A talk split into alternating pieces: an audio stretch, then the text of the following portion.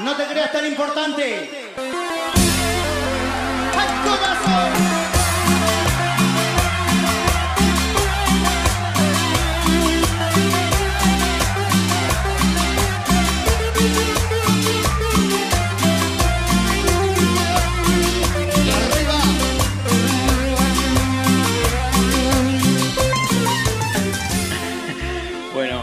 Bienvenidos a todos.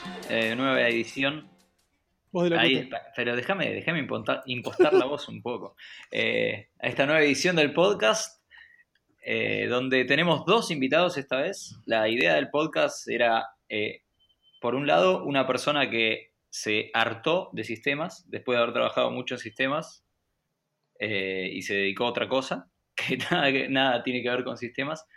Y por el otro lado, una persona que, de- viniendo del palo, de otro palo que no es de sistemas, se está, eh, está entrando en el mundo de los sistemas y bueno, ver cómo colisionan esos mundos con nosotros, eh, con Ale y conmigo en el medio acá, haciendo como de moderadores. Eh, bueno, no sé si se sigue diciendo esto, pero las damas primero, ¿no? ¿Está, está bien? O, o- Creo que no es acoso sexual, si esa es la pregunta. Ok, bueno, perfecto. Eh, Malena, ¿te querés presentar? Eh, Sí, después de esa, frase tan, tan divina. Bueno, soy Malena Rey, tengo 30 años, a punto de cumplir 31, y después de estudiar filosofía y dedicarme por muchos años a la filosofía y a la bioética, a la docencia, a la divulgación, eh, estoy entrando al mundo de la programación, particularmente al diseño frontend.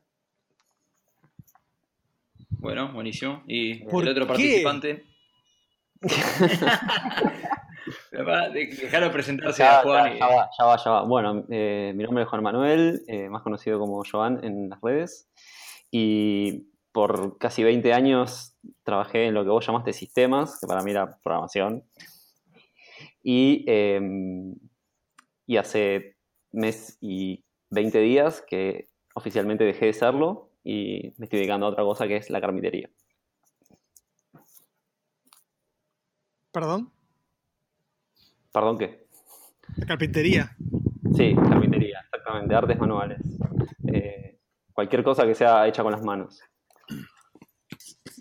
Lejos Bueno, de la carpintería. Lejos, lejos, de, lejos de una computadora. Ah, Ahí está, esa es la clave. O lo más lejos posible, la computadora la uso.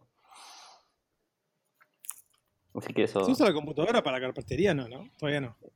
Sí, sí, sí, podés usarla. Hay muchas, muchas cosas que puedes hacer la computadora, desde primero diseño 3D y planos, a ese diseño pasarlo a través de un CNC y cortar madera, ponele. Ah, ok. Como hacen los iPhones, ponele. Pero con madera. Claro, una, co- una cosa así, Ponele. exactamente. Ponele. Pero Bueno, esa es, esa es resumidamente es mi historia. que a mí, lo- eh, una pregunta que me hizo mi psicólogo a mí, ¿no? Bueno, le mando un saludo, que nunca va a escuchar esto, por suerte, eh, es que, ¿cuál fue la gota que rebalsó el vaso? Porque el vaso, viste, se viene llenando, pero hay una gota que te, te hace rebalsar el vaso. ¿Qué fue lo que cayó y dijiste, che, se va todo al carajo, no quiero programar más? Esta fue la última línea de código, commit, push y me voy a mi casa. Hoy eh, estaba eh, buscando cuál fue mi último commit y mi último commit fue el 27 de mayo. Ah, lo sabés. O sea, no, Sí, no sé si la gente buena con la fecha. Lo Yo soy busqué. malísimo, pero ¿te acordás? Lo busqué, no, no, no, no, no, no, lo busqué para, para hoy. Ah, Y- ok, ok. ¿Y qué, y qué sucedió? Bueno. Sí. Fue tipo mi último commit. Eh, ¿Qué pasó? En realidad, eh, yo dejé de trabajar el 28 de febrero, renuncié a mi ex trabajo, para tomar un sabático, teóricamente. Eh, un sabático que inicialmente iba a ser de tres meses, hasta la fecha de mi cumpleaños, que era mi 31 de mayo. Y mm, coqueteé con la idea toda mi vida de eh, hacer algo con mi habilidad con las manos. O sea, siempre fui una persona que me di maña en arreglar las cosas y en hacer cosas. Pero la programación lo que hizo cuando yo la conocí allá como a los 14 años fue eh, paulatinamente eh, absorberme y desde ese momento hasta hace 20, un mes y 20 días eh, no de- dejé de hacer lo que me gustaba hacer en ese momento a dedicarme el 100% a las computadoras, a la programación en general, ¿no? Y ese fue mi trabajo, apenas trabajé, apenas terminé la secundaria, tipo, trabajé de eso y no hice otra cosa que hacer eso. Eh, y finalmente, en- como en el último tiempo, todo se me volvió como muy pesado y como estaba muy podrido de, de- una cosa que para mí me, me- me dolía y me duele bastante, que era como, tipo, me daba mucha paja eh, estudiar y aprender cosas nuevas y actualizarme, y es algo que en la programación es 100% necesario.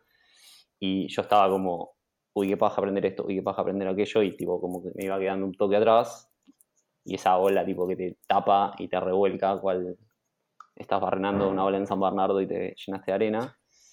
Y cuando me tomé el sabático, la idea era un poco, de mi idea inicial era no hacer nada y, y en ese no hacer nada también es como, bueno, buscar qué quería estudiar y estudiar con tiempo y no estudiar tipo, mientras trabajás o ir leyendo Stack Overflow. Y la idea de estudiar algo de programación, cuando me senté a hacerlo, quería estudiar Go o alguna cosa así, tipo, que no sepa nada, cosa de tipo, salir de esos tres meses con algo estudiado y ser junior, ponele, y entrar a trabajar a algún lado y que alguien sea mi coach y me enseñe, cosa que en mi carrera por lo menos a mí nunca me pasó, por cómo fue mi historia laboral. Y, pero la cuestión es que cuando me sentaba a estudiar o a ver un video o a leer algo, me daba mucha paja.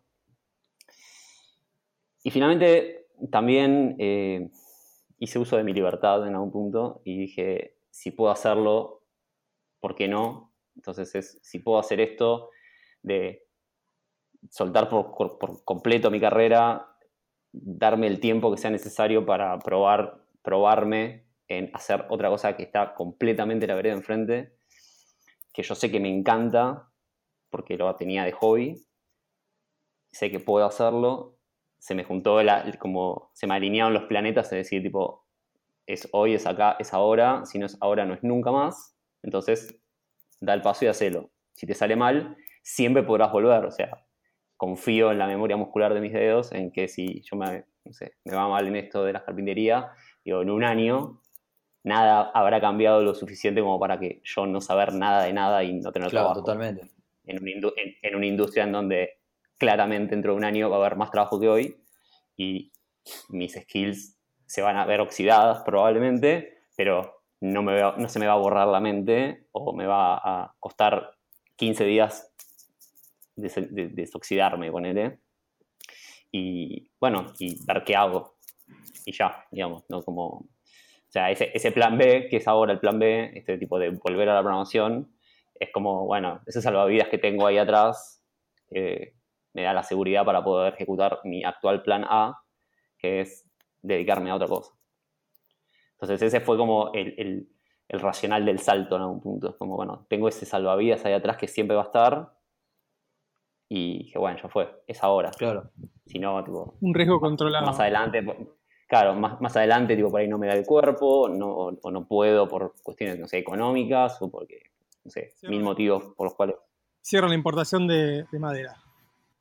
Claro, sí, puede pasar mil cosas, pero bueno, inicialmente es como. Me, la- me tiré, o sea, eh, reconozco un poco de locura, un poco de valentía, ponele, en largar todo y dedicarte a algo completamente distinto, pero bueno, si no lo hacía ahora que tengo 35 años, tengo el cuerpo más o menos entero, las dos manos con los 10 dedos y ganas de hacerlo, es como, bueno, a los 45 no lo voy a poder hacer, o no lo voy a poder hacer de la misma manera. No, hablar. Eh, Además, eso, eso lo que decís de tener como el backup de que sabes programar sí, es, es yo, fundamental. eh, sí, yo eh, en todos estos meses de sabático y incluso antes, todo esto yo siempre como lo hablaba y lo, soy, de, soy de, de cuando tengo un tema en la cabeza, en cada reunión con amigos, en cada reunión con, con gente, o incluso con gente, como que lo tiro como tema para ver qué piensa el resto. Y qué piensa resto en general, ¿no? Y, y una de las cosas que me encontré mucho es, sobre todo en nosotros los nerdos, eh, era que mucha gente no tenía un plan B. Y, y es re loco porque mucha gente piensa que su plan B no es rentable o no, o no puede vivir de eso. O sea, yo en particular, en este caso, y en, mi chavo en la carpintería, digamos que puedo vivir de eso. Eh, hay que ver qué nivel de vida, ¿no? Pero podría vivir. Pero mucha gente no lo Pero tiene. un plan B que o no lo tiene en la cabeza como... Sería tipo, ¿qué harías Digo, si no, si- no sé, si no por- programaras? Claro, por ejemplo, tiro a una, Alejandro. Yo sé que él dibuja, o pinta, o hace algo así. Ok. Suponete que el día de mañana viene Al Qaeda y destruye todos los cables de internet. Bueno, ¿qué haces? ¿Cuál es tu, tu salida, digamos, de todo eso? Entonces, ¿qué pasa cuando todo esto desaparece? Eh, y mucha gente no considera que el tener un talento, como por ejemplo dibujar, o ilustrar, o hacer algo así como que vos decís, esto, esto es mi hobby, pero yo no sé si nadie pagaría por eso. eh, mucha gente no, como que no, no- no lo considera como una salida. Y eso es como, para mí, medio triste, porque si te quedas sin plan A, como yo, que de un día para el otro dije, me aburre la idea de estar sentado ocho horas escribiendo código. Me aburre, me aburre la idea de escribir siempre lo mismo. No es todo un puto ABM que tipo me termina aburriendo. Es como, y no porque lo que hacía era aburrido, sino porque era como, bueno, no le estoy salvando la vida a nadie, no estoy haciendo nada crucial, no soy tipo el mejor programador de la historia, no estoy haciendo, estoy moviendo píxeles en una pantalla. Tipo. Se Llegó un momento que dije, se deprimió el 99% de la gente que escucha el podcast. sí, sí. Una lágrima, single tear, ¿viste? Pero, pero era, era, sí, era, era mi sensación, ¿eh? Hay gente que lo disfruta, hay gente que lo Buen disfruta. aliento, Yo- buen aliento para la gente que está arrancando. Y hay gente, y hay gente, que, hay gente que es apasionada. No, y no, y aparte, no, bueno, de hecho, de hecho, eh, yo de, de clases, de, daba clases hasta el cuatrimestre pasado de programación, y, y veía gente como súper emocionada, y yo me emocionaba con ellos, de gente que quería aprender y, cambi- y- y de- y cambiar su carrera, mucha gente que quiere cambiar su carrera, como Malena, Claro.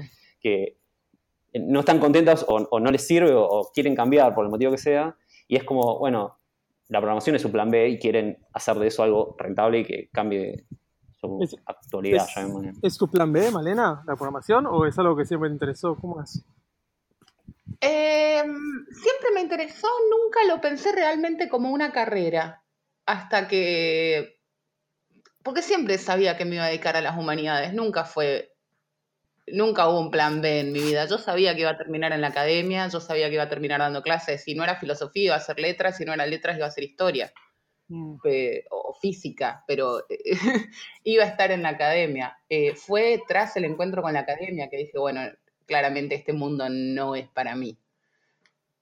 Y ¿Por ahí no? tuve que salir a buscar un plan B. ¿Por, el- ¿Por plata, por la gente, por el ambiente? ¿Por qué? Em, yo tuve la suerte de poder hacerme una carrera relativamente lucrativa en filosofía, que no es algo habitual, mucho menos a mi edad, Em, pero requería mm, un skill set bastante complejo. O sea, el filósofo exitoso no es una persona que sabe de filosofía y sabe escribir. Es un tipo que se sabe vender, es un tipo que está todo el tiempo buscando alumnos, eh, buscando lugares donde dar clases. De hecho, filósofos súper reconocidos, eh, por lo menos en Argentina, hay gente que llega a fin de mes dando clases en su casa. Eh, eso es así.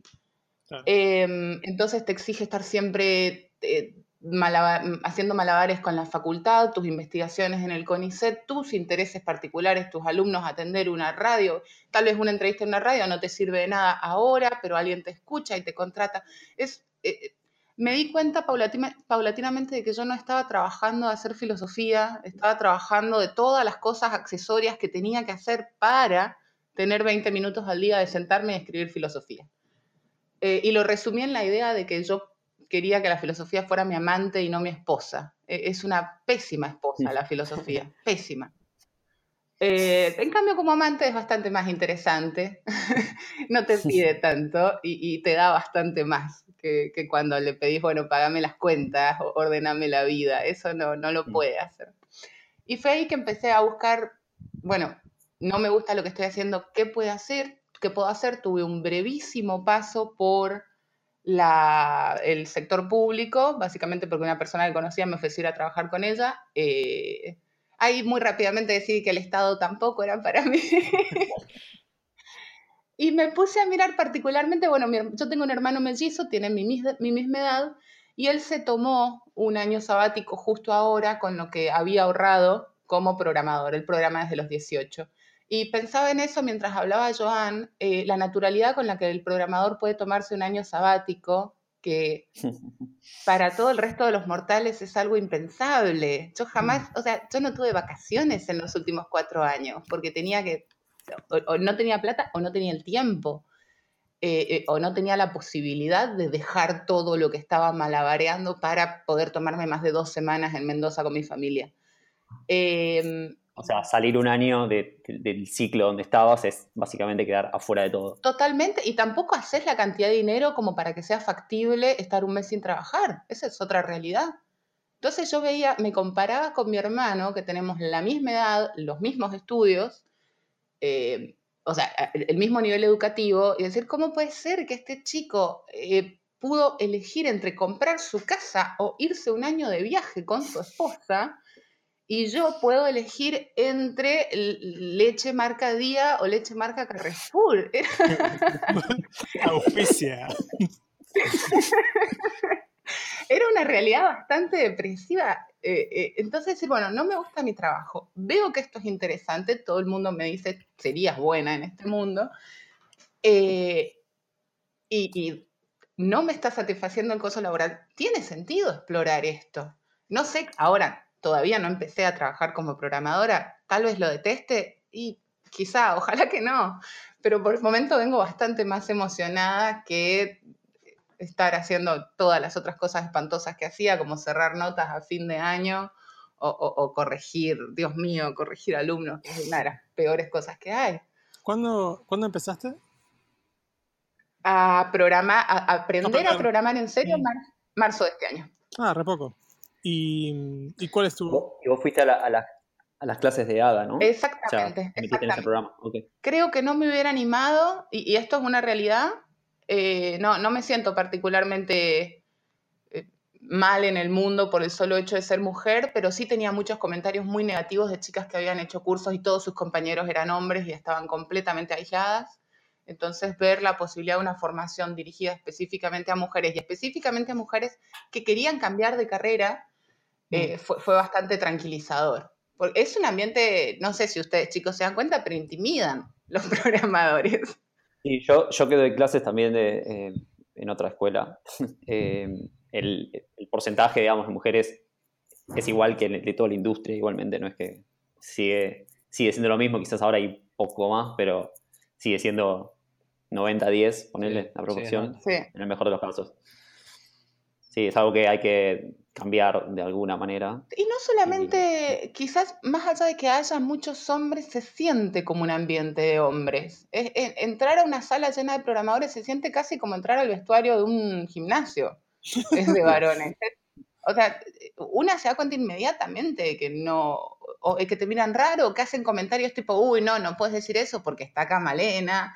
Eh, Claro. Es, es muy llamativa esa diferenciación. Sí, debe ser probablemente porque es, es un ambiente, por la proporción, acostumbrado a relacionarse entre hombres y obviamente... Nada, eso va a ir cambiando con el tiempo. Ojalá claramente. Es un ambiente ojalá que, que incluso eh, ahora es 90-10 y me parece que antes era todavía menos. O sea, no sé. Yo Sí, sí, ni hablar. recuerdo el trabajo, yo trabajé en el Banco Central y ahí fue donde tenía compañeros de trabajo que eran mucho más grandes. De, por ejemplo, en ese, en ese entonces yo tenía 23 y ellos tenían 50 por ahí y eran todos hombres. Ahí no había una mujer. ¿no? Tipo, el área de sistemas, esa vieja, la del chabón que es el estereotipo que tiene el, el celular colgado en el, en el cinturón y, y eso, y anda con el buscapolo en el, en el bolsillo de la camisa, ese, eso era todo hombres. Era una, una profesión que, que era muy, muy, no sé, eh, poco diversa. ¿Y vos, vos, Malena, estás todavía estudiando? Eh, el curso termina esta semana. Oh, Eh, nada, ya entregué mi trabajo final y eso, y ahora estoy en plena búsqueda laboral activa. Bien. Así que si alguien sabe de alguien que quiera contratar a un trainee de 30 años sin ninguna habilidad, me, me, me manda un mail. Bueno, No, ¿cómo? Sin ninguna habilidad. ahora que cortamos el podcast hablamos un rato, que Oh, ya entré en modo recruiting, Pablo. aprovecho, otra vez por acá, pero hay, hay vuelve la escuelita de despegar. Ya ahí lo tiré. ya. Bueno, despegar, despegar Bien. metió, metió eh, chicas, de hecho, eh, junior para trabajar. Me habías Eh, contado, me acuerdo. Sí, sí, sí. El caso, uno de los casos que, que yo conozco a muy cercano es mi novia, que, que también no, no era programadora. Sí, era, era del palo de la ciencia. Y ta- tal cual, o sea, en vez de. bueno, ella no, no, no fue a ADA, pero hizo unos cursos online y yo un poco le expliqué también acá en casa. Y entró y ahora está trabajando de junior ahí adentro y le está yendo bastante bien, te digo. Así que, pero bueno, siempre, eh, o sea, eh, ayuda. Ese, ese programa está bueno porque agarra, te, te dan como una capacitación eh, dentro de, de la empresa y, y después te hacen la oferta y, y quedas trabajando ahí. Creo que hay- eh, Mercado Libre tiene algo parecido. O sea, no, Sí. no quiero decir que es solo algo exclusivo de, de Despegar, pero como que lo No, No. sí, por lo que vi, varias, varias empresas grandes tienen, tienen eso y, y- y noto mm, relativo interés en contratar específicamente mujeres, así que tan negro no se ve el futuro. Bien. Sí, sí, nos, eh, bueno, yo en un momento estaba buscando así medio activamente en grupos de chicas, chicas en tech es uno, después estaba bueno Ada y había otra que era las de sistemas, creo que es un grupo también. Y muchos de esas personas tiraron currículum a- y van a ser parte de, de- por lo menos de la, del examen previo a, a entrar al- a la escuelita.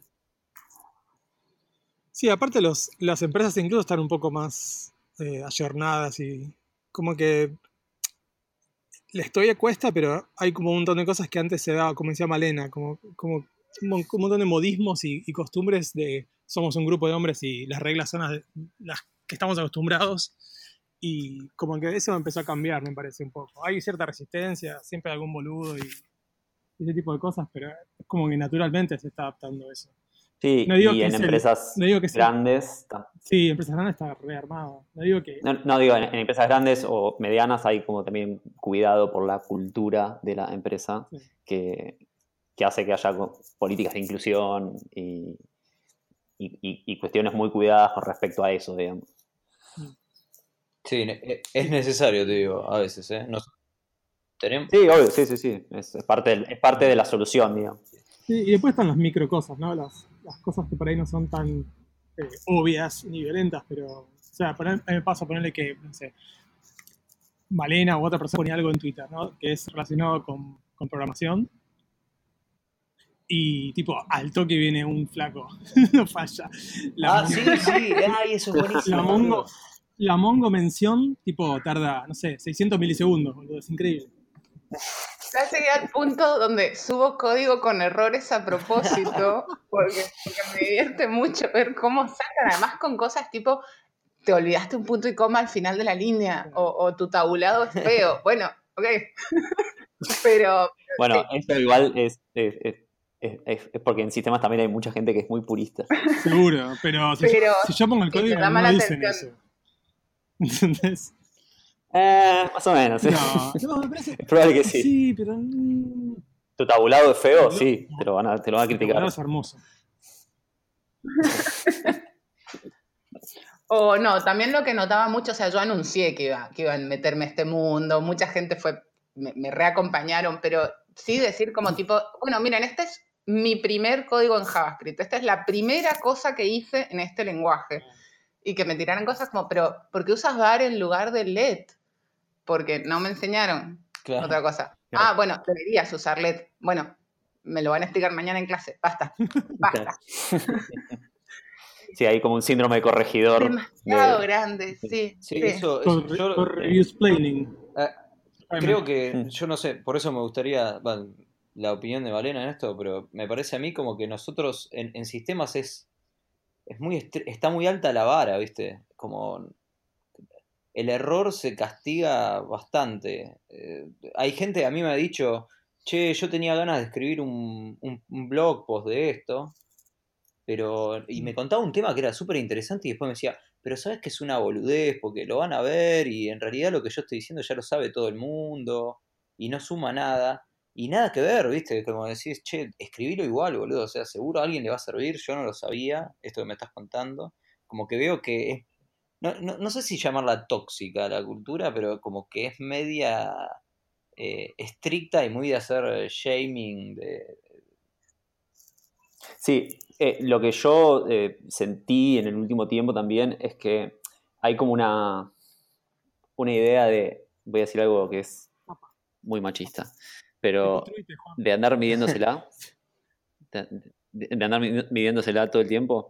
Y eso, para mí, la muestra más cabal de eso es cuando entras a una pregunta eh, en Stack Overflow, ponele una pregunta que tiene muchas respuestas, y vos ves que tipo, la, respuesta correcta, la, la, posta a posta, es la, la, que está tildada en verde o la primera, digamos, ¿no? que tiene más votos. Y después tenés 150 formas más enroscadas de hacer lo mismo. ¿no? Entonces, cuando vos ves que la quinta es tipo una forma que decís, flaco, solo lo escribiste para demostrar lo mucho que sabes, pero estás haciendo una solución que es malísima, pero que tipo es re compleja de, de entenderla. Digo, eso me parece que también es como, eh, termina pasando que es como un, Claro. quién sabe más, o quién demuestra que sabe más, o quién escribe la cosa Sí. más compleja. Y, y eso lo- lo- quizás lo- se puede ver como, no sé, en, en otro paralelismo, es tipo meterle patrones recontra complejos a una aplicación en React que solo necesitaba Sí, o, o te tiran tipo, Y- no, pero ¿sabes qué? Ese código que escribiste eh, en el Leap Second del año 1970, cuando adelantaron no sé qué, eh, hubiera fallado. Pero para, boludo, ¿qué, claro, Sí, ¿qué estás sí, hablando? Déjame de joder. O sea, Sí, de eso, de eso se me ocurre mucho y, y es re tóxico para el, para el que para el que no sabe tanto o el que está arrancando. pero porque- acá yo lo veo tóxico, incluso... eso, eso, no es, eso no es la realidad, de aparte, aparte. Yo, eso yo no lo veo tóxico, incluso si vos lo. Ponele que no se lo haces al nuevo, pero se lo, lo estás haciendo al lado del nuevo. Se lo, se lo haces a, a alguien que tenga más seniority, que hace más tiempo que está. Pero los nuevos que están cerca tuyo te ven hacer eso. O incluso si lo hicieras con vos mismo, que agarrás y decís, qué pelotudo, cómo me olvidé del lip second de no sé qué. El chabón que recién empieza a estar al lado tuyo dice, pero yo, claro, ¿Qué es un lip este chabón me mata a mí en cualquier momento. Sí. ¿Qué es y por qué tendría que tenerlo en Eh, cuenta? es algo- son cosas que, bueno, yo ahora por ahí estoy tratando de tomar un poco más de conciencia y reconozco haberla hecho en su momento, ¿no? Pero por eso que me, me interesaba más la, la opinión de Malena, de ver cómo se ve eso de, viniendo de afuera, ¿no? De este círculo. Capaz es así también en filosofía, no sé. Em, es algo extraño, o sea, no estoy muy metida en el ambiente, no, no, todavía no trabajé en una empresa, así que no sé cómo será el ambiente ahí, pero sí noto mucho entusiasmo frente a los que recién empiezan, eh, no solo, o sea, más allá de que me corrigen estupideces, eh, eh, recibí muchísimo apoyo, muchísima ayuda, muchísima gente, súper, o sea, felices de que haya otra persona que a los 30 años quiere empezar a programar, genuinamente felices, que eso es algo que no pasa eh, eh, en otras áreas y me imagino que es porque, bueno, en programación saben que falta gente y en la academia en, canto, en cambio sobra, así que eh, el nuevo no, no va a ser tan bienvenido. Pero y sí también noté, o sea, que hay como otra cultura respecto a la corrección mutua. Eh, eh, en otros trabajos no es habitual que tus compañeros de trabajo te revisen el trabajo y te den feedback. Eh, y hasta en, en los lugares donde yo me desempeñé, hasta el momento de feedback con tu jefe era un momento eh, complejo. No, no es que te decían, che, acá hiciste esto mal. Eh, Yo no lo hubiera tolerado que, que me, que me lo dijeran así. En sistemas, en cambio, veo, o, o en programación por lo menos, que el feedback es una parte ultra necesaria de la cultura, que todos tus compañeros están analizando tu trabajo todo el tiempo eh, y, que a veces te van a hacer comentarios un poco bruscos meramente porque no hay tiempo de hacerlo de otra manera. Es otra cultura. Me imagino que se puede volver tóxica muy rápido. Pero por otro lado, también me parece un ambiente de aprendizaje colectivo mucho más rico, o sea, con un aire mucho más movido y menos estancado que, que otros ambientes. Eh, Sí, eso, eso, eso eh, es, te diría, en la, en la última década, ponele, en los últimos 5 o 6 años, donde explotó absolutamente el open source y todo es conocimiento y cosas nuevas todo el tiempo, y eso aceleró mucho la velocidad en la que tenés que adaptarte Claro. también. Es como una doble vara compleja. Lo del, lo del feedback entre, entre pares, en, está sistematizado, de hecho. En, en Twitter, por ejemplo, vos no Claro. podías poner, no podías publicar código si no lo aprobaban ciertas personas y cierta cantidad de personas. Por ejemplo, no puedes marchar, aunque sea correcto el, código. De- cada seis meses tenías un review donde tenías que hacer, escribir un, un- un- no sé cuántos, cuántos párrafos de lo que tus compañeros hicieron y decir qué cosas hicieron bien y qué cosas hicieron mal. Y seis personas, tienes que escribir seis personas, tipo panóptico, ¿viste? De que seis personas escriben sobre otras seis y, y como todos se cruzan. Y después tu jefe escribe sobre vos y de acuerdo a eso deciden cuánto te pagan, si te promocionan o no. O sea, eh, no es solamente con la costumbre, sino que está sistematizado, que te que el feedback lo tenés que tener todo el tiempo, te guste o no te guste, digamos. Claro, y me imagino si tenés compañeros generosos, inteligentes y, y- y Ah, buenísimo. un montón de cosas más, es fantástico. Te toca, Sí, un buen feedback es aprender. Claro, pero te toca una persona medio mala o resentida y Pablo, ponele. sí, se vuelve complicado muy rápido. Yo soy resentido. Igual, eh, recién eh, que vos hablabas del feedback en, materias humanísticas o sociales, es como menos objetivo que en la programación, ¿no? Como que, que alguien te marca un error. Sí, no, ¿eh? Sí, hay cosas subjetivas, ni hablar en la programación, que vos lo harías de una forma, yo de otra, las dos llegan al mismo camino, una podría ser más óptima que la otra, pero eh, es, más tipo una ciencia exacta con respecto a la filosofía, que puede, tipo, cualquiera puede estar en su mambo y las dos, Bueno, dos si hay un bug y hay, hay un fix después, o sea, Bueno, qué sé sí. yo, hay Pero no hay ponele, mucho hay- que hablar, digamos. hay un, pero hay, un- hay un bug y hay dos formas de solucionarlo. Yo digo que la solución mía va a durar seis meses más que la tuya. Y anda a chequearlo ahora. Como tipo. Seguro, pero el camino es de A, de A a B y hay N soluciones y hay una que es probablemente la mejor y se hace esa. ponele. Bueno, hace poco hablando de eso, y eh, Digo, hay menos, hay menos subjetividad teóricamente. cana, teóricamente. eh, Seba Weisbrot, amigo de la casa que mandamos otro saludo, subió a Twitter, en un tweet, un pedazo de código mío diciendo que le dolía la cabeza y me parecía que era hermoso ese código. no sé. No, pero te, te sud code review porque no dijo tu nombre. Tipo, lo puso. Y vos saltaste. Y loco, es mi código, es mi hijito. Yo tengo que salir a defenderlo, boludo. Es mío. Lo hice yo. Ah, no. Era una vergüenza ese código. Estaba Ahí, perdón. buenísimo, boludo. No te acordás cómo era. Sí, era max min de la cantidad de threads. No, ese, ese es un bug, boludo. Era uno que era como hacer un flatten de una lista de una lista anidada en Python. Estaba bien. Ah, sí, me acuerdo. Ah, te lo hizo dos veces, boludo. Uh, Sí, sí, no, no, está zarpado, eh. Te lo mando de vuelta en cualquier momento. difícil. Mandalo, mandalo. Eh, Dámelo, dámelo así, dámelo siempre. Pero no, eh, no, igual justamente Seba es un ejemplo de una persona con la que haces core review y aprendes cosas porque te- no es de los de los malos esto que estamos diciendo. Pero bueno, cada- te lo puedes Sí, llegar a poner en Twitter, ¿no? Eso es el, el, el side effect. Pero lo que tiene poner, lo que tiene Sebastián por ahí es que te lo dice sin ningún tipo de filtro y por ahí, tipo, si venís sensible, te, te lo pone. Digo, bueno. pues, por más que te, 100% tiene razón, casi siempre. por ahí te, te dice la verdad y como que, uff, por ahí está bueno que alguien te diga, che, está mal, pero bueno. Claro, tú, tú no puedes manejar la verdad. lo encaraste. Claro. Bueno, pero es, es difícil a veces. Tipo, sobre todo si sos junior y entras en un ambiente de que, como decías antes, tipo cosas que, un montón de cosas que no sabes y te dicen, esto está mal. Como que no es lo mismo que te digan, eh, sí, no, no funciona bien, pero la manera que lo encaraste fue la correcta, o no sé. Sí, sí, hay- que digo. bueno, eh, hay muchas formas de, de eso, las reacciones, no sé, yo recuerdo a mí que me han hecho code reviews en LinkedIn, por ejemplo, y me, me hicieron mierda y la verdad, capaz la- no la pasé bien en el momento, pero después eh, te, te aprendés, digamos, no sé, o sea, capaz se hubiera podido hacer de la misma forma más delicada, pero qué sé yo, no sé. No me acuerdo de una En entrevista. mi que caso me siento tan impune al ser novata y creo que a propósito voy a mantener esa actitud mucho tiempo. O sea, no me puede doler que me critiques el código, porque siempre voy a pensar, bueno, chabón, hace seis meses estaba, no, no- no sabía lo que era HTML, no, no me jodas.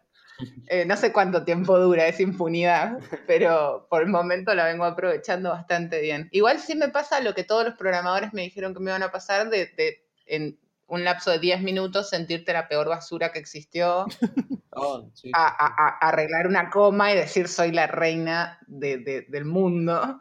Eso sí, Cuando, cuando, cuando yo arranco a dar las clases, yo doy eh, el módulo de HTML y CSS para gente que no tiene nada, nada de idea.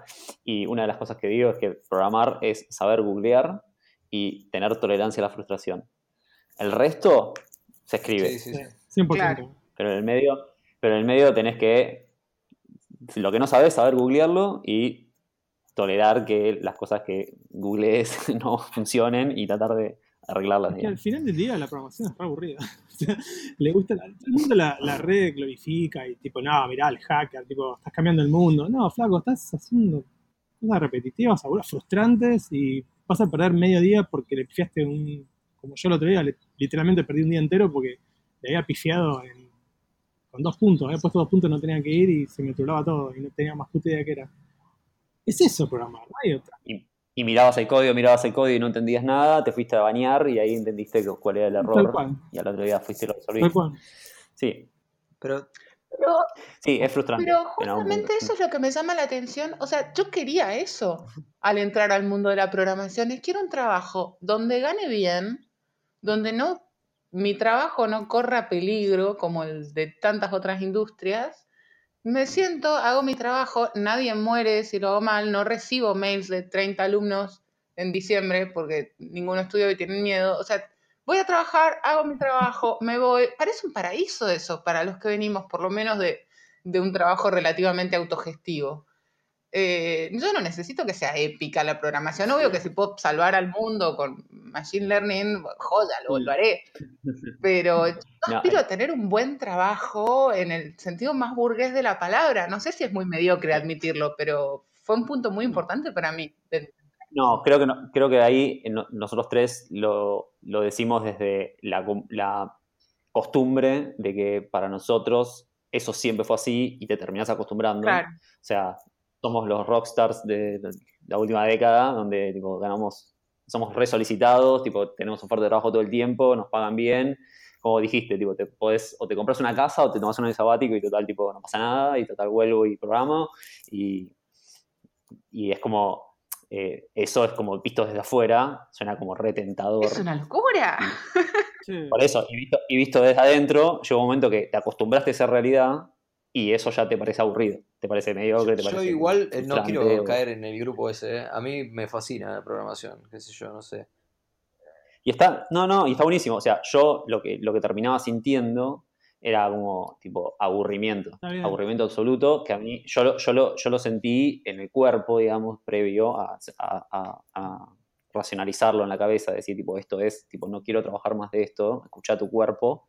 Era tipo, yo no, no me podía levantar a la mañana, era como, estaba en la cama mirando el Twitter todo el tiempo y es como, uy, qué paja tener que levantarme, caminar estos 10 pasos hasta la otra habitación, prender la computadora y ponerme a trabajar.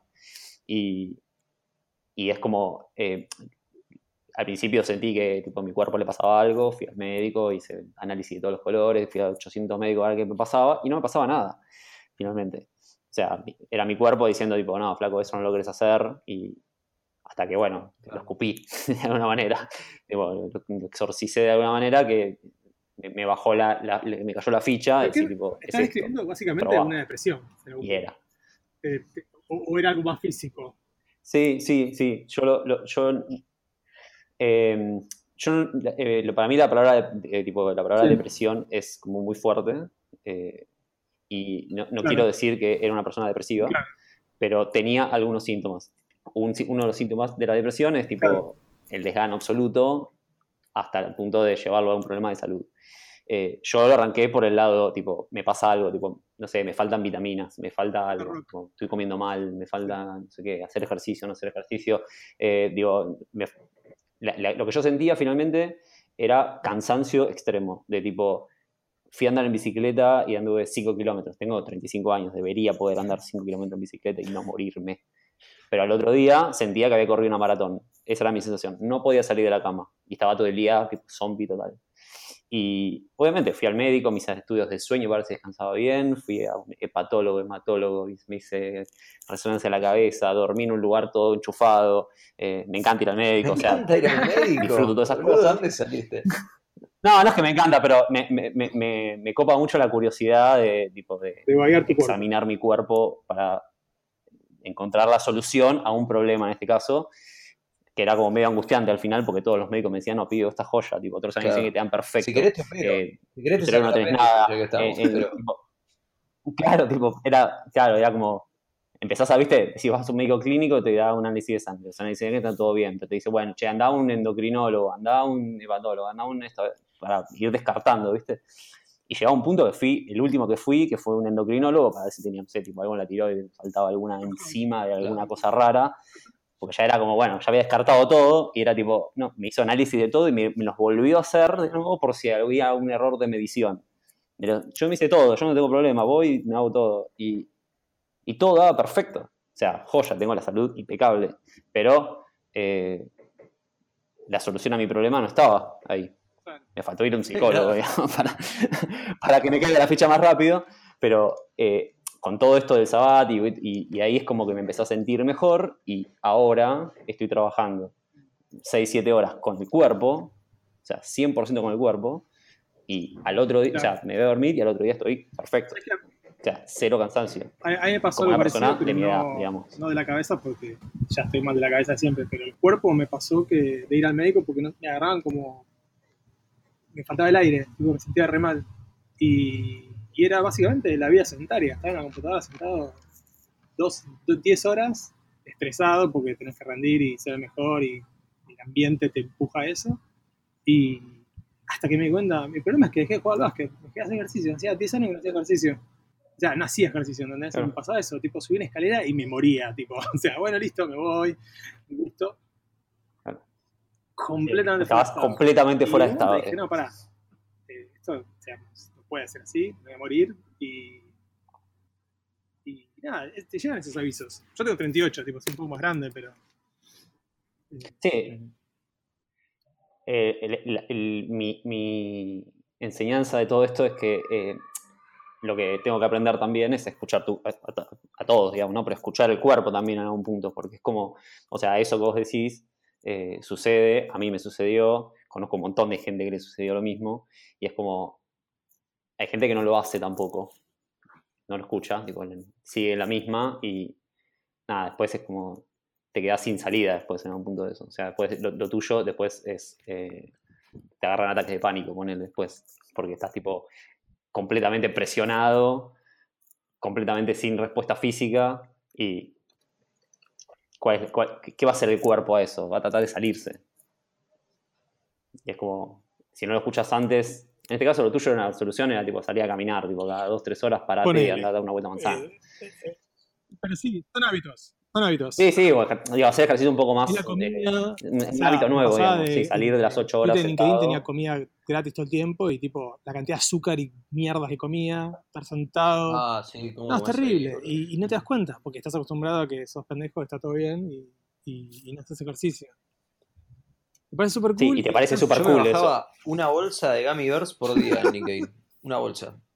Espectacular, boludo. A la tarde. Y me comí una bolsa de Gummy Bears. Y así, y a la, ¿te acordás que al mediodía íbamos y agarrábamos eso, los Twinkies, no sé cómo, Mm, cómo sí, se llamaba? los- Un helado que tenía dulce Twix, de leche. Eso- pero todos los días, boludo. boludo. Es eh, líquido de frenos con. Era No, Paco, sí, terrible. Y, y en otras industrias no pasa No. eso. En otras industrias, en algunas pasa, pero en otras no, no, no pasa eso. Haces cosas, o sea, te moves. Esto de estar sentado en una silla es lo peor que le puedes hacer a tu cuerpo. Malena ya no va a querer trabajar nunca más. Recontra. Me van a tener para el orto, me voy a morir. No, estaba pensando. Estaba pensando en eh, lo, lo mucho que en las entrevistas laborales o contacto con recruiters le ponen énfasis a tenemos comida en la oficina, que Supongo que para un chico de 18 años que está recién entrando, eso es fantástico, pero que a mí que me digan, ah, y los viernes hay media luna. Es como, sí, bueno, no, no voy a comer media luna. ¿no? Manteneme, mantenémelas lejos. Eh, pero me llama la atención porque todos le ponen énfasis a eso. Como así, hay cerveza. No. Yo no quiero cerveza. Basta no hacer offside y salidas con alcohol. Pero por, por favor, basta. O sea, es increíble la obsesión que ¿Por tienen. qué? ¿Por porque qué? pueden hacer mil otras cosas. No puede ser que siempre sea va a tomar una birra. Pero por Dios. O sea, me, me saca. Pero yo soy, mira, estás hablando con el que organiza of- los afters no oficiales de, está, despe- de despegar. No, igual, un after me parece genial, pero a mí me han dicho tener cerveza Bueno, en sí. la Ah, eso, oficina. eso no Ah, sé. sí, sí, sí. Claro. Y- Es que ya no saben, ya no saben qué hacer para Bueno, que con famosa empresa conocida decía que tenía un pelotero en la oficina y con eso te trataba de convencer para meterlo. Sí, sí, sí. Pero ¿qué clase de trabajador no se fija en la cultura de la empresa o en el trabajo que va a hacer o en sus compañeros y sí se fija en No, Mesa hay de pelotero o mes- mesa de ping-pong que tienen todas? ¿Quién carajo juega ping-pong? Por ¿Sabés Dios. lo, ¿Sabés lo que pasa, Male? ¿Sabés lo, que- pasa es que si todas tienen ping-pong, ya el, ping-pong- el ping-pong es un commodity, Claro. entonces te tienen que dar Claro. el pelotero como único diferencial. Vos tenés pelotero, el otro no, entonces, ah, me voy porque tiene Para- pelotero, porque ya Bueno. tipo los días de vacaciones ya no son Sí, problema, el home office no es un problema, Chicos, la la oficina no es un problema, la comida no es un problema. En las Y empezás a oficinas. sumar, Eh, empezás a sí, sumar, yo lo- la lectura que hago es si una persona gastó guita eh, en espacio de oficina para ser un pelotero, probablemente no me rompa las pelotas y llego a las 10, 10 y media de la mañana a la oficina. Chicos, chicos, en como- Medium, en Medium hay camas. O sea, hay, hay, hay, Sí. donde no te pones y hay camas. O sea, te puedes ir a dormir. ¿Entendés? necesito, te tiras una power nap Estoy mientras... una cortinita aparte. tipo, Está bueno, La está impresión, bueno. La impresión que me da es que muchas empresas de tecnología, particularmente las grandes, un poco que buscan ser una gran Oh, mamá para ¿cómo sus empleados. Y me parece bien porque hay muchos chicos jóvenes, pero viéndolo de grande es un poco raro el- el- el- la cantidad de cositas que hay todo el tiempo para los empleados y, y sobre todo muy llamativo para los que de, de suerte teníamos una máquina de café tres pisos más arriba. Pero no, no, me llama mucho la atención y que, y que lo pregunten, porque también veo eso, que otros programadores dicen, como, bueno, eh, ¿y, qué comidas ofrecen? O cuando hacen reviews de una empresa, dicen, había re pocas opciones en el buffet. Bueno, yo me acuerdo una vuelta. No, No, en, en relación a lo que decía Marina, en, en Google eh, lavas la ropa, o sea, tenés niñeras, tenés eh, de infante para chicos, tenés- o sea, podés vivir en Google. Hay un flaco que hace unos años, literalmente, era un pibe joven y claro, imagínate, joven, o sea, trabajás en Google, tipo, no necesitas una casa, de chabón, agarró y se, se compró un camión y vivía en un camión en la calle. Dormía ahí y se levantaba a la madrugada y se iba a Google y claro, desayunaba, se bañaba, hay duchas, obviamente, en Twitter había duchas también. Que, bueno, no importa, le vamos a Twitter una cosa que pasó con las duchas. Eh, y, Ok. y el pibe, claro, vivía en un camión y agarraba un montón de guitas y no tenía que pagar alquiler. Un campeón. Pero ahí están como acostumbrados, pues ahora, volviendo un poco a lo que decía Malena, eh, yo me acuerdo en LinkedIn que ah, venía catering, catering Sí. tipo eh, Porque cumpleaños no había de 15, cafetera propia, y cafetería propia. claro, eh, y, y un chabón, al- en- estábamos haciendo la fila para agarrar comida, y me mira y me dice en inglés, eh, che, otra vez comida italiana, como diciendo, la puta madre. Y yo, boludo, le- lo miro, pero dije, no, sí, qué mal. Con Bolonia íbamos, íbamos a la heladera y nos llenábamos, nos llevábamos sándwiches para comer a la noche. Nos llevábamos las cosas que habían quedado. Estábamos, Bursaco, Bursaco Meat, Volvimos No, San Francisco. taqueábamos todo, boludo. No, yo, yo, yo confieso ser ese tipo. El Era- tupper, Yo me quejaba, yo me quejaba mal, porque tipo, comida china una vez está bien, comida china dos veces está bien. A la quinta, a las 50 veces que como comida china del mismo lugar, digo, no, basta, y no comía. O sea, te, te volvés, te volvés, te aburguesás.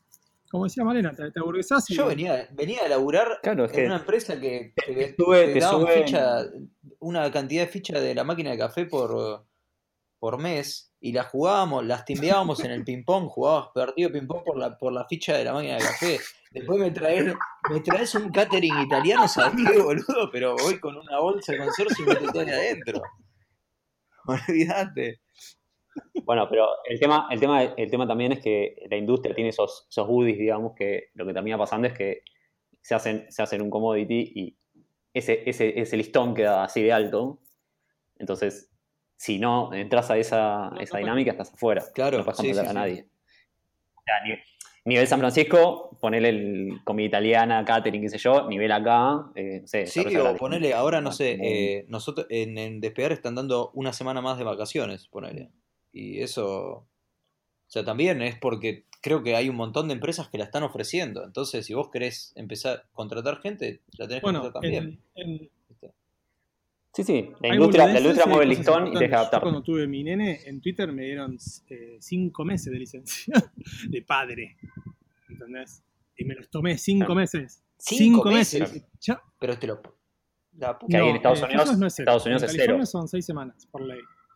Y que es mucho más que en Argentina. Y Ah, ok, está bien. el- en las empresas de tecnologías lo que hicieron fue tipo, bueno, damos más. Y Twitter lo que dijo fue, vamos, a- vamos a dar el doble. Entonces agarraron y dieron, dieron 10 semanas de 10 semanas de paternity leave. eh, que incluye a la mujer y al hombre, obviamente, por igual.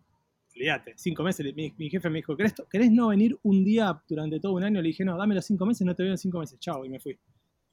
Así, Claro, nos vemos. nos revimos. Sí, acá en Argentina no sé cuántas, creo que son dos No, días. es una, es vergüenza. eso. Sí, a- eh, a- volviendo a lo, a lo de la, la- la diferencia entre hombres y mujeres, no puede ser eso. Es ridículo. Si vos tenés un tipo y una chica, los dos son iguales y competentes, obviamente van a contratar al tipo, porque la, la- la- la mujer va a quedar, si está en edad de que puede ser que quede embarazada, se va a tomar la licencia y el pibe no se va a tomar la licencia. Digo, si quieren negrear gente, van a elegir siempre para ese lado. Si querés equiparar, tenés que hacerlo igual. Es que lo más... Ahora están, están tratando de que salga, de este- extenderlo un poco más la del hombre, creo. No sé si, no creo que al... Sí, de 2 a Ah, 15 ok, días. Bueno. Bien. Pasa que hay, que hay que hacer un salto de, de razonamiento como para pensar que esa medida en realidad va a beneficiar a la mujer. Porque a veces, o sea, si la ves así en los papeles es como, ah, los, los tipos quieren más vacaciones o más, más licencia. Mm. ¿Qué opinas, Malena? Y sí, No. pero- ¿Está Malena? Está- está- Estoy, estoy. Em, es un tema complejo. No, obviamente creo que, que está buenísimo. O sea, e- es una vergüenza que la licencia por paternidad sea tan baja. Yo creo que igual debería haber licencia por paternidad, maternidad y que el- si hay una pareja se la repartan como ellos decidan. Creo que eso sería lo ideal. Igual acá en Argentina, obviamente los padres necesitan más tiempo de licencia. También creo que va a incentivar para que participen más con sus hijos en la casa. Conozco un montón de hombres que dirían que voy a hacer dos semanas en mi casa, si, si, si está mi mujer con el Sí, sí. nene. Eh, también está esa realidad, pero bueno, hay que cambiarla de alguna manera. Para mí tendría que ser distribuible. Sin duda, yo el día que tengamos hijos, yo confío mucho más en que mi marido se quede con mi hijo que yo, porque yo soy un desastre, yo lo Ay, tiraría no. al agua hirviendo, pero eh, eh, eh, en cambio él sería un gran padre. Pero bueno, no, no, no vamos a tener esa elección acá, me parece.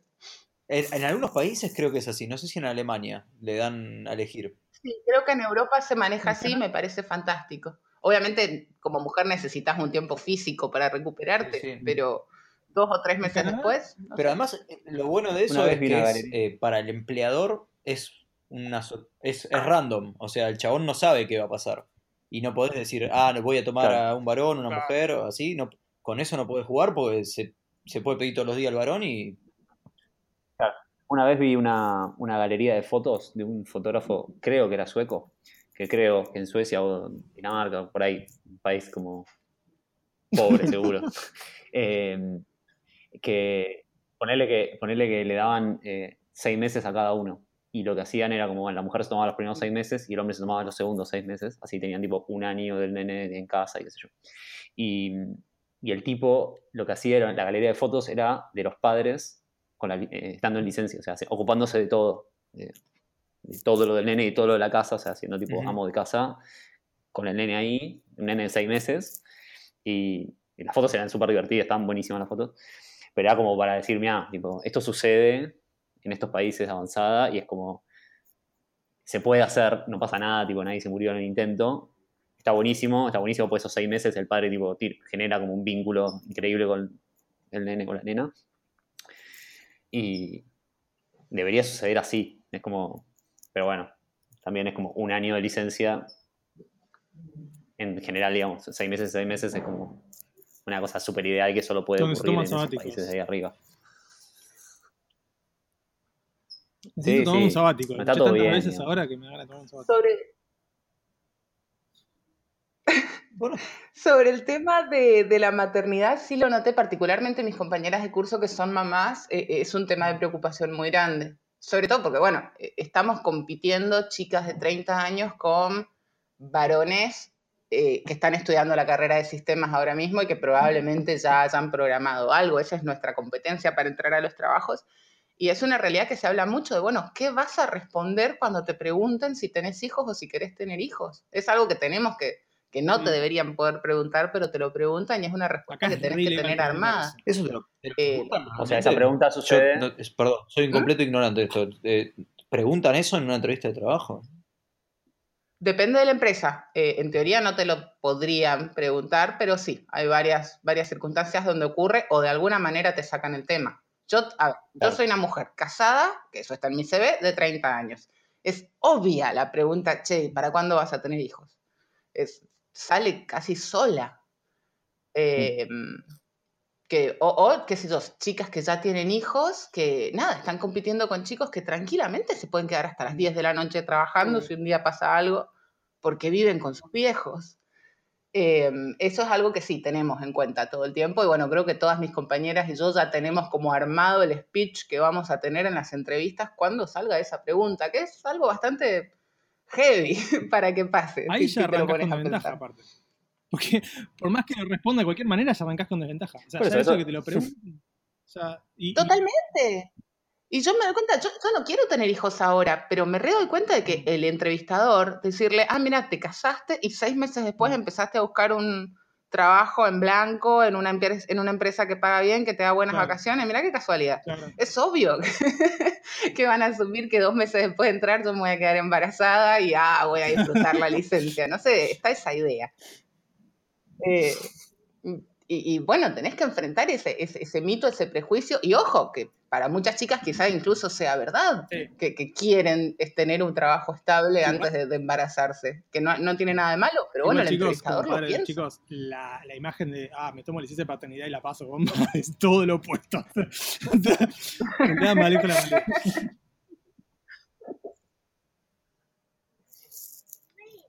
O sea, vos querés que sea No, dos días. tenés que hacerlo, pero digo, eh, no es. eh, o sea, yo no- Ahí está, ¿qué pasa? Mira, me están gritando.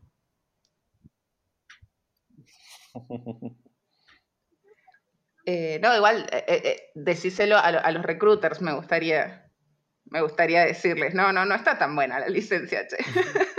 ¿Tuviste. eh, Yo, a, a mí me, me- oh, posta me, me cayó como una sorpresa. O sea, no me imagino en una entrevista respondiendo esa ¿Por qué pregunta. sos hombre? Ajá, sí. No, ya sé, ya sé, pero no me Sos imagino a alguien haciendo esa pregunta a una mujer que quiere entrar a las empresas donde yo trabajo. Eh, te hace el comentario. Sí, por ahí te hacen el comentario en una, en una, en una recruiter de trabajo temporal para hacer cajera en un supermercado, probablemente te lo pregunten directamente. Y en una empresa cool, en una agencia cool de Palermo, te lo va a hacer de manera solapada. Pero vos, to- vos tomás una. per- Perdón, eh, me quiero poner en abogado del diablo en este caso. Vos, vos pon- tomás una persona, ¿no? Se embarazó, una mujer. Eh, entró a los dos. pues supongamos el caso de este extremo que se embarazó a los dos meses de trabajar con vos. La licencia la paga ANSES, en, en Argentina la paga el Estado. Y una persona que hasta hace dos meses no tenías y que recién lleva dos meses en la empresa, ¿qué daño te puede, qué perju- qué- cómo te perjudica faltando seis meses? Yo no sé. Sí, pero si tomás- sea, no se me no, hace si medio tomás raro. alguien necesitas personal para que trabaje en algo. Entonces, de golpe, no solo no tenés la gente para hacer lo que tenías que hacer, sino que encima tenés que buscar una persona que la reemplace. Es el doble de trabajo. Bueno, pero suponiendo que la querés esta persona, ¿la querés ahora o la querés dentro de seis meses? Y en el medio, salvo que sea, me decís, estoy cubriendo Sí, una siempre urgencia ahora. En una empresa de tecnología siempre estás cubriendo. Siempre estás. Nosotros, va, yo ah, he visto que se toma gente, como se, to- se busca gente, en especialmente estamos hablando más Sí. de sistemas, ¿no? Se busca gente y después vemos. O sea, hay veces que buscas gente y ni siquiera sabes a qué proyecto te vas a meter. Igual capaz yo os- eh, eh, soy consciente que es como una burbuja, ¿no? Pero digo, en ese escenario no, no lo veo tan mm, eh, a- así. Y, y me, me- o sea, siento que me ofendería mucho si me hicieran esa pregunta a mí. No sé, sé que nunca me la van a hacer, pero me ofendería, digo. Que me pregunten, che, ¿te- ¿vas a tener un hijo? ¿Qué carajo te Sí, importa? no te la pueden hacer. o sea, Acá es Sí. re ilegal. De hecho, yo antes preguntaba en las entrevistas, pero no tenía ni idea, de Argentina, y, y preguntaba, tipo, ¿qué cosas te gustan hacer afuera del trabajo? Tipo, si te interesa programar afuera del trabajo. Una pregunta completamente estúpida y fuera de lugar, o sea, pensando la hora, más siendo padre, eh, o sea, más creciendo, no siendo un pelotudo de veintipico años. Eh, y me dijeron, nunca hagas esa pregunta, es completamente ilegal. O sea, no puedes hacer esa pregunta en una entrevista de trabajo. pero porque le estás dando a entender, che, vas a laburar el fin Cuando, de. no, no, no, porque no puedes hacer preguntas personales. No puedes preguntar sobre la sexualidad, no puedes preguntar sobre lo que sea, no puedes preguntar cosas que no estén relacionadas estrictamente al trabajo en una entrevista de trabajo. Es ilegal, te hacen un juicio y lo ganan.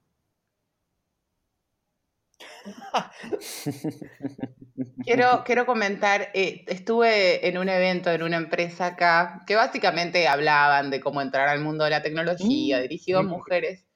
Y la persona que estaba dirigiendo el evento era una persona de recursos humanos y contó, pero muy alegremente, que ella había vivido en Inglaterra y que se tuvo que acostumbrar en Inglaterra a que no se podía preguntar si estabas casado o cuál era tu, tu estado civil o tu orientación sexual o cualquier otra cosa. Y dijo, y bueno, después de acostumbrarme en Inglaterra, volví acá a Argentina y bueno, me tuve que acostumbrar de nuevo a hacer esas bueno. preguntas. Y lo decía con tanta naturalidad.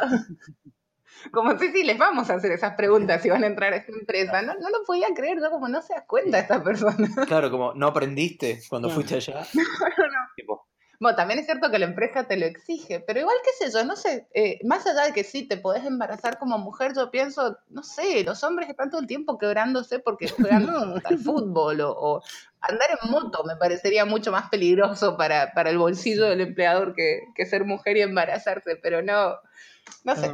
O vivir lejos. Yo he visto gente que pregunta dónde vivís, porque no sé, Ah, sí. si vivís muy lejos, capaz cortan la ruta y no puede venir. Es- Esa yo la he visto, Ah, que también me parece horrible. sí, o, o paro- o hay paro de transporte y no podés llegar al trabajo. Bueno, Sí, sí, hablando de cosas eh, de aburguesamientos, tipo, shh, yo no puedo ir más a una, una- a una oficina.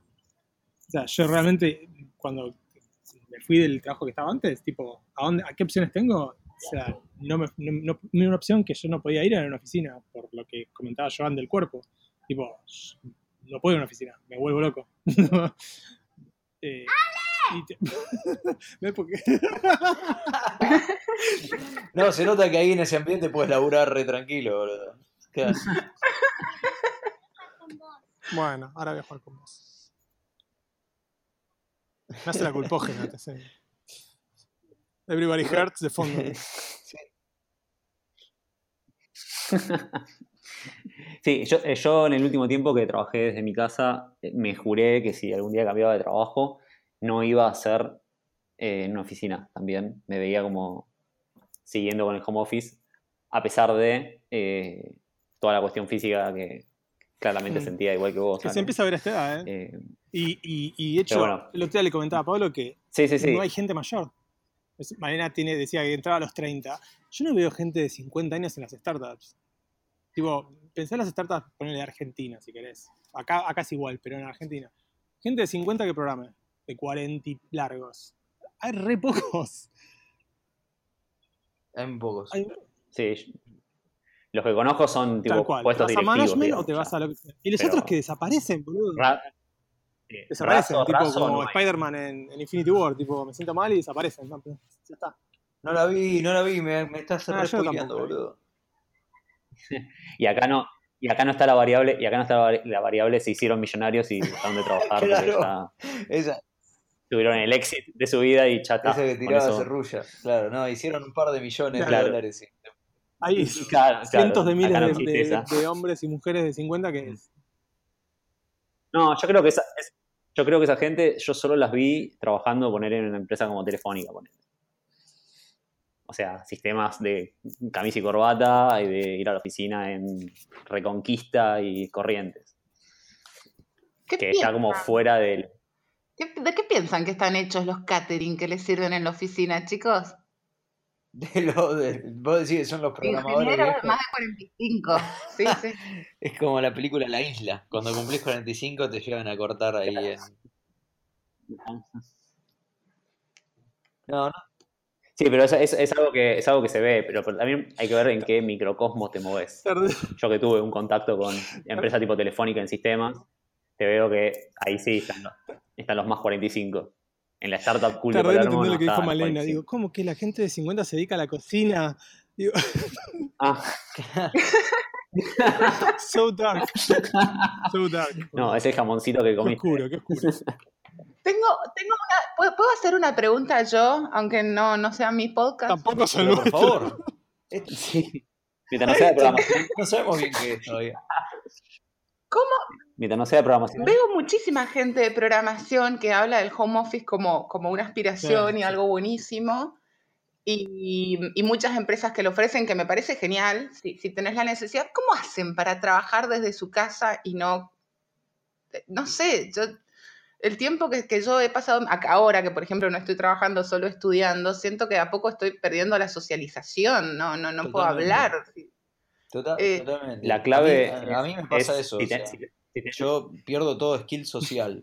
Te- me- Sí, eh, pero de por sí, porque yo ya soy como una persona en, la- en sociedad se comporta medio raro. Entonces, ya si me, me alejas mucho, se, se va todo al carajo. Mal. Sí, es, es algo que podés hacerlo Mm. o no podés hacerlo. No, no, no me parece que haya un gris en el medio. Si, es si, te, si, si te da el intelecto, digamos, en el sentido de si podés vivir aislado. y yo, por ejemplo, en el último tiempo lo, lo hice, lo disfruté un montón. El hecho de no ir a una oficina me, era como un, un plus. Eh, pero tuve que como ponerme en la rueda de auxilio de la socialización y que medio como obligarme a moverme en ese sentido, porque sí, si no sos un ermitaño que estás todo el día Mm, solo y no te no- pasa No nada, estoy de acuerdo con nada de lo que dije. no salís a la calle. Eh, en la startup donde estoy ahora, tipo, trabajamos remoto y un solo día nos juntamos porque, nada, para, para, para organizarnos en la semana. Y es cierto lo de la socialización, pero si vos estás en una oficina, igual estás aislado con las mismas personas. Y, y la cantidad de trabajo que haces en, en tu casa, aislado, o en otro lado, aislado, en una biblioteca o en un café o lo que sea, la cantidad de trabajo que llegas, que lográs hacer, de escribir, de, de producir, comparado a estar en una oficina con todas las interrupciones, el ruido, el llegar, el tráfico, el- toda la logística de, para llegar físicamente a un espacio, o sea, trabajás menos horas y, y la parte de socialización. Sí, para mí, para mí eso es mortal. Para mí eso es mortal el hecho del digamos, el, el- el commuting, digamos, y el hecho de que las interrupciones de la oficina, el- la charla de café, todo eso que es improductividad, llamémosle. Eh, pero lo que, lo, que, lo que yo quería decir es que hay gente que puede hacerlo, que tiene la, la- la capacidad de poder trabajar solo, aislado en su casa, y hay gente que en su casa estaría Ah, todo el día bueno, viendo la tele, jugando al PlayStation o, Bueno, pero o mirando los pajaritos. Como que, como que no tiene la, la- la capacidad de, de poder- O sea, va a trabajar a la oficina Pero eso- porque es su entorno en el que solo puede producir ahí también. y no en otro lado. Pero ahí está el problema para Como que no mí. es para cualquiera. Eh, hay gente que está en la oficina y uno dice, ah, no, Sí, sí, no, sí. el tipo está trabajando. Y no está trabajando, están pelotudeando. O no conocen el compañero de oficina que. Y sí, está Claro, lleno. fichó. En la mesa de ping-pong. ¿Cómo sale el jefe de adentro? ¿Cómo sale el patrón No. ahí? ¿Eh? ¿Qué están haciendo? ¿También Es que, mucho es que Facebook? justamente el patrón es el que te obliga a que estés en la oficina. El que confía en que vos sos una persona competente, te dice, vos Claro, sí, sí, hacer que una semana, fichaste, listo, andá, sí. hacelo. Si querés ir a la playa, hacelo, pero Claro, sí, entregalo.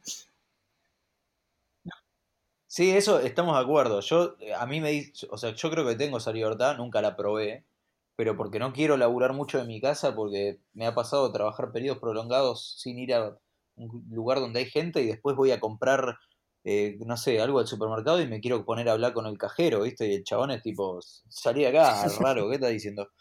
Y no sé, como que tengo esa necesidad de interactuar con personas, no sé. Pero puede, puede que haya gente que diga, Claro, no, yo a mí no me interesa, bueno, bárbaro. yo esa necesidad no la tengo, entonces no la ejecuto, estando trabajando desde mi casa, entonces no hablo con nadie. Entonces yo lo que hice en el último tiempo, los últimos seis meses, un año, fue ir a todas las meetups, sumarme a cualquier eh, after, sumarme a cualquier cosa, aunque me cueste a nivel social eh, hacerlo. Tipo, era una cosa que tenía que romper y decir, bueno, hoy voy a meetup de tal cosa para, no sé, para interactuar con pares, conocer gente y tener conversaciones. Si no era tipo todo en Slack, ahí tipo avatares de Slack hablando en otro idioma. Sí. Y, y esa, y esa era la única socialización que tenía.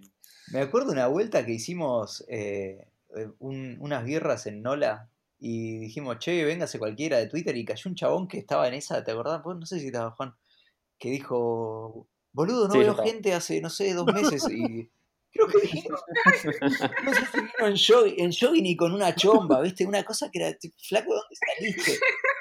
Y nos cagamos de risa. La otra vuelta eh, eh, me comentó por Twitter, me dijo, no, no, estaba estaba súper mal. Así que ese también de los míos, uno- un ermitaño ahí. Yo, yo cuando me fui a vivir solo, como a los 25, ponele, fue en la época, no sé si se acuerdan, cuando fue eh, que hubo humo en Buenos Aires, que se había prendido fuego un pastizal en Entre Ríos o por ahí, y tuvo como una semana con el, la- Buenos Aires era tipo humo completo y no se, no se podía salir a la calle. Y no me acuerdo qué año fue, tipo, ponele, 2006, 2007. Y yo me acuerdo que me fui a vivir solo y trabajaba freelance para Estados Unidos y era como estaba en mi casa y no tenía necesidad de salir y el humo, yo soy medio alérgico, tipo de leer el humo me hacía mierda, entonces eh, tuve tipo una semana, ponerle, sin salir de mi casa. Pedía el supermercado por delivery, todo por delivery, no tenía necesidad de salir de mi casa ni socializar con nadie, absolutamente nadie, ni con un vecino. Y fue como, me reafectó en el hecho de no salir de mi casa tanto el día en pantuflas y llegó un momento que dije, no, esto tipo, no es sano, pero ni en pedo y salí igual y tipo, no sé, me fui a tomar café con un amigo, algo. Pero mi récord fue tipo una, semana, sin salir. hablar con Y es, nadie tipo, en- en una locura. persona. Con nadie. O sea, por Ah, teléfono con mi pero vieja. no personalmente. Pero Ni siquiera el vecino contacto te con otro ser humano. apaga la música, nada. tipo con el. No, con el flaco, con el flaco Ah. del delivery del supermercado, con él. Tipo el hola chau Bueno. flaco del delivery. Como ese nivel, ese nivel. Y fue una locura, una locura. O sea, completamente insano. Pero bueno, hoy, hoy eh, creo que en sistemas hay como muchos ámbitos de so- socialización que antes no existían.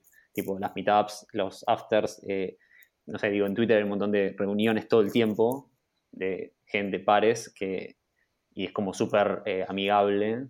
Digo, si, no sé, yo me metí levemente en la comunidad JavaScript, ponerle, y tipo, se juntan a comer hamburguesas Sí. y a no hablar de programación. Y es como, está buenísimo ese ambiente porque es como, bueno, no te digo vas a ser amigos, entre comillas, pero sí es como, te encontrás con pares que si vos trabajás, ponerle para afuera tipo, tus compañeros están en Slack y no tenés contacto, eh, lo que termina pasando es que esos lugares son como socia- socialización Sí, con sí. pares. Ese está grupo, eh, pa- creo que estamos hablando del mismo, de Burger.js. Sí, Burger.js, después está la, la mitad de JavaScript también, que va mucha gente. muy buena gente. Y eh, yo iba- Cristian, un grosso. Claro, Sí, yo odio JavaScript. No sé, que me llevaste una vez, ¿no? Yo odio JavaScript. Sí, Y tipo, sí. eh, yo he ido, incluso hacen un partido eh, Burger.js eh, y también hacen partidos de fútbol mixto que están muy buenos. Yo también fui un- a un par. Claro. Eso está buenísimo porque es como una forma de socializar con pares y, y en esta época de Después ponemos los links a, está bueno. a- a los grupos estos. eh, creo que lo maneja Cristian, no estoy 100% seguro, pero... Sí, Cristian Sí, Durán y Cámica, otros chicos nada. ¿no? Mm. Ah, mira. Sí, bueno, Chris ahora creo que está en el. X, pero sí, Exacto, está bien. sí. Pero sí, es, es, es, eh, digo, la comunidad de JavaScript que es como la más activa. Y me parece, sentido. igual eso es porque otros, ellos son muy buena onda. Si como- programaran en Python sería la de Python, pero... Sí, obvio. Claro, Mm. Pero se juntan súper seguido y tienen un montón de eventos y eso como que finalmente, no sé, yo que no es que odio, odio JavaScript, pero tipo, no programaba en JavaScript y te- entendía muy poco de lo que hablaban, eh, lo que terminaba pasando era como, bueno, voy a encontrarme con gente conocida y a charlar un rato, tomar una cerveza y bueno, la pasaba bien igual. ¿A vos te llaman Sí. esas cosas, Malena? Esos meetups y. Digo, entrando en el mundo. Tipo, ah, no sé, a mí me parecía raro. Tipo, bueno, me meto en el mundo de programación. Bueno, voy a ir a las juntadas que hacen la gente de JavaScript, poner, no sé. Sí, la verdad es que, es que sí, los estaba escuchando y pensaba. Sí, ¿no? "Mm". Mí me pasa igual. Pero voy a ver, no sé, una vez que esté metida, veo que la mayoría de las empresas tienen como afters para los de un mismo equipo, toda la gente de frontend de Meli tiene su lugar de reunión. Supongo que, que iré alguna vez, pero ni, ni siquiera ponerle las de sistemas que hacen reuniones, que tengo muy buenas amigas ahí y es un ambiente genial, tampoco me llama demasiado la atención. Pero bueno, supongo que es porque todavía no soy realmente programadora, porque se- ah, voy a decir esto y, y en serio, son un poquito sectas a veces. Sobre todo los lenguajes de programación y especialmente estoy pensando en los que programan en Ruby. Son re sectas. me encantó. Se tenía que Me decir que encantó. dijo. Es verdad, Sí. es verdad. Tienes razón. Tienes razón. ¿Qué más cosas? Es buenísimo las, las observaciones que hacen Malena. Ahora no sé si la siguen en Twitter, es buenísimo. Es maravilloso el insight de ciertas observaciones como esas, que son tipo Sí, sí. tal cual, boludo. Pero tal cual. es re secta, Ruby. Es- necesitamos Eh, ojos, ojos frescos que nos digan todo lo que nosotros no nos damos cuenta. Sí, no, pero aparte es tipo, es gracioso porque son insights de alguien que ponle que trabajó mucho tiempo en la industria, que se da cuenta de esas cosas, pero no, lo vea eh, como alguien nuevo y, es tal cual, tipo, pero tal cual. Pero, a ver, no es que hay que ser muy... eh, hablaba con un chico, me decía, venite a Ruby, son geniales las conferencias. La última, cuando terminó, nos abrazamos entre todos y empezamos a cantar la canción Ruby, Ruby, Ruby, Ruby. Pero, claro, Eso ese es eh, el ¿Por para qué me- que- pero están hasta las pelotas, te digo. es el, el manto de. ¿Cómo es? Lo de los brasileros, el manto de la piedad. ¿cómo es? El manto de la descarga. El manto de la descarga. descarga, es, es cerca de casa, sí. Te vas a casa y te descarga. Te tiro un tres. La rosa negra del río Jordán. que Bueno, está- hay, hay hay cosas de tecnología, hay muchas sectas. Bitcoin es otra, grupo de- que son todos iguales, piensan de todo igual. Eh, Uf. ¿Qué más? Hay un montón. Bueno, A mí, JavaScript también son todos medio los parecidos. programadores funcionales me parecen como medio eh, que se aíslan, ¿no? Los- no, no de Haskell, pero los que son así puristas en cuanto las funciones no tienen que tener side effects y la zaraza, cosas, eh, Mm. pero son como medio una sectita también. Y había en un momento la guerra Ay, se pelean por todo. Por eso, eh, por eso, por eso hay que ir a la de todo- ¿Por qué se pelean Por por más que no te todo? importe. ese- porque es el lenguaje más liberal, digamos. Si, si usas eso, medio que te Dice chupa que te deja hacer todo, está entonces, todo bien. Por eso, entonces. Tal cual, por eso. claro. Por eso, a eso voy, por eso tipo, es como que no importa nada. poner Entonces, exquisitos y programamos en JavaScript. ¿qué? claro, si todo se rompe, todo, todo, está, todo está en beta, está todo bien, dale. Bueno, Bueno, tenemos. eh, que nada, bueno. sí, ya estamos. Eh, no sé, ¿qué, ¿cómo se ve dentro de un año? Preguntaría, así me surge. Ah, total. Sensaciones. Buena pregunta. buena Sensaciones. pregunta. Sí. Sí, Bueno, yo dentro de un año me veo. Nada, cualquiera, los invitados, por favor. Yo me tuve un sabático, corto y me tuve un sabático.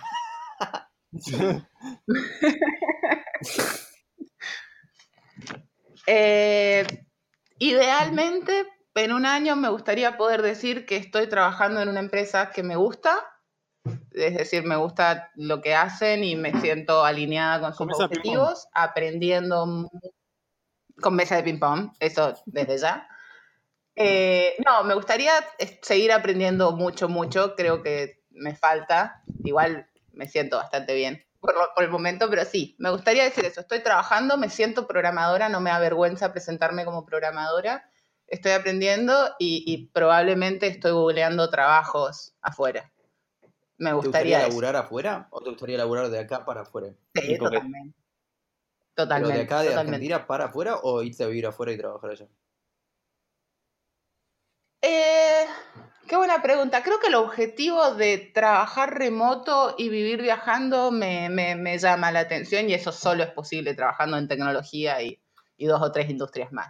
Algo así me gustaría. Igual no se lo digan a los recruiters esto que les estoy contando. vamos a ¿eh? tratar de. Me quiero quedar 10 años acá en Argentina, por supuesto.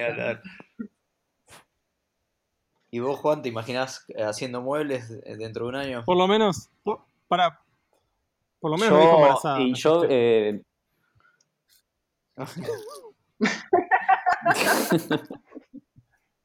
Es que hay muchas recruiters eh, escuchando por eso. No lo quiere, no lo quiere dejar ahí grabado. Eh, y yo eh, lo que me veo es intentando no volver a sistemas. O sea, que eso, que, que eso signifique, que eso haber fracasado en esto. O sea, fracasado en el sentido que tipo, no me fue del todo bien. Eh, y mi idea es como, tengo mucho que aprender en esto. Estoy entrando como en un negocio completamente nuevo, en el que lo tengo que hacer completamente rentable para mantener más o menos mi nivel de vida, que estaba a niveles de trabajador de sistemas. Eh, eso significa tipo, trabajar un montón y chocarme contra varias paredes y con eso aprender. Eh, lo cual es como, me suena interesante hoy. Eh, la idea de esto es como, bueno, ver qué pasa. Tengo un montón de puertas por abrir y nada, pasó recién un mes y pico en el que estoy en esto. Así que es como, bueno, en un año probablemente sea el tiempo que le tenga que dar a esto para establecerme y poder decir si funciona o no funciona. Así que, bueno, en un año, el 31 de mayo del año que viene, mi cumpleaños, cuando cumpla 36, tendré que decidir, tipo, bueno, esto está bueno, me sirve, quiero seguir con esto, o bueno, o veo qué hago, porque si no quiero volver a sistemas y esto, tipo, no, no funciona, necesitaré un plan. Yo digo que en un año, en un año tenemos que- repetir este podcast y, y ver qué pasa. Ni hablar. Yo Claro, a ver qué pasó, a a ver qué pasó, a ver qué pasó. Ay, claro, a ver qué, cómo te fue en la selva amazónica un año viviendo con los... comiendo, comiendo frutos raros y, Eh, claro, pasamos- viviendo- entonces, luchando contra... Quedan los dos avisos. Queda, Mosquitos de- eh, tamaño en de semanas, Malena ya está lista para ser contratada por una empresa de tecnología. Yo ya vi el código de React de Malena y está muy aprobado. Eh, y Joan, por otro lado, eh, carpintero, haces standing desks y esas cosas, ¿no? Así que, la gente del podcast, no hay, no hay standing. Me No hay gustaría, sí, standing me desks en gustaría Argentina no hay. hacer productos, Así que ese mercado explota, explota. no hay, no, no hay. no hay. Sí, El mercado nerd este, puede ser atacado desde diferentes lados.